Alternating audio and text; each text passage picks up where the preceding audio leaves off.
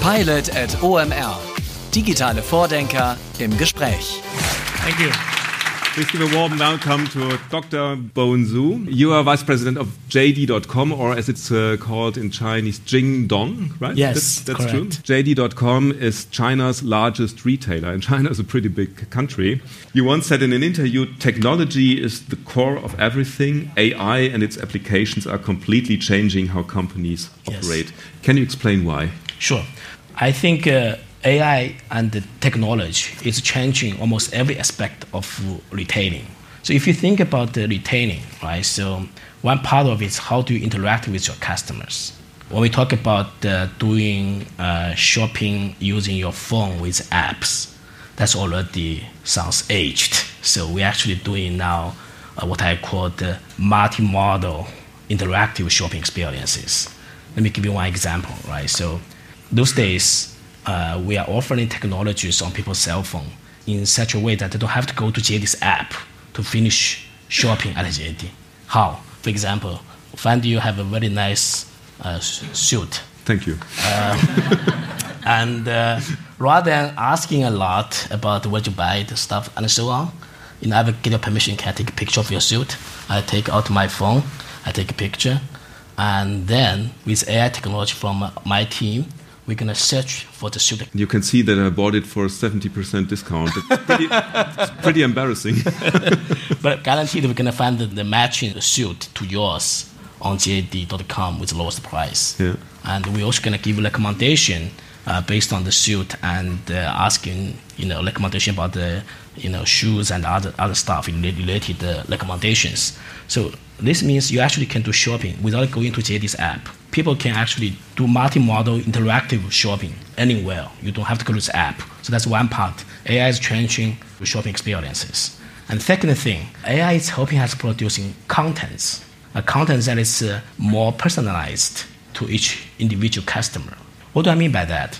If you go to JD app or Amazon app, you realize today that uh, all the product displays are personalized to browsing behavior, right? For, for a geek like me, if I go to JD, they often show me, you know, Mac, you know, uh, cell phones, or all these geeks, you know, all these you know, gadgets. But we went further. What we are doing now is we're actually producing customized images, text, videos, along in some products that uh, tailoring for this customer's interest. So the content itself is highly personalized with AI.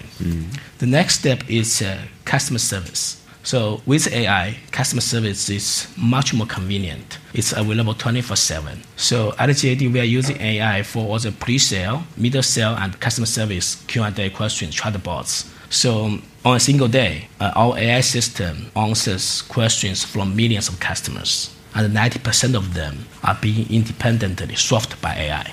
Only 10% are routed to human operators. You know, customer service become uh, much less expensive. So that's uh, AI for customer service. We also did lots of work for AI for supply chain.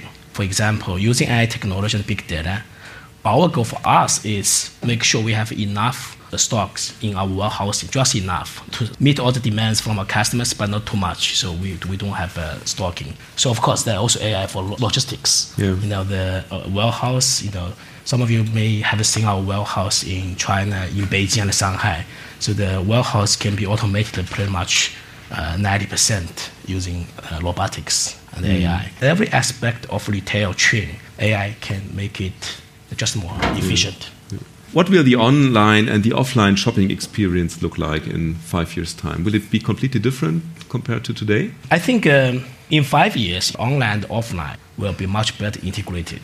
Today, I think online retailing has uh, about 20% penetration rate in China, higher than anywhere else on this planet.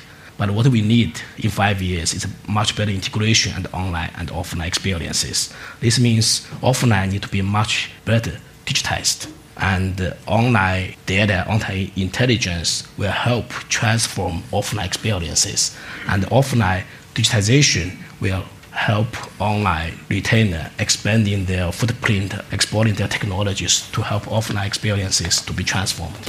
Pilot at OMR. Digitale Vordenker im Gespräch.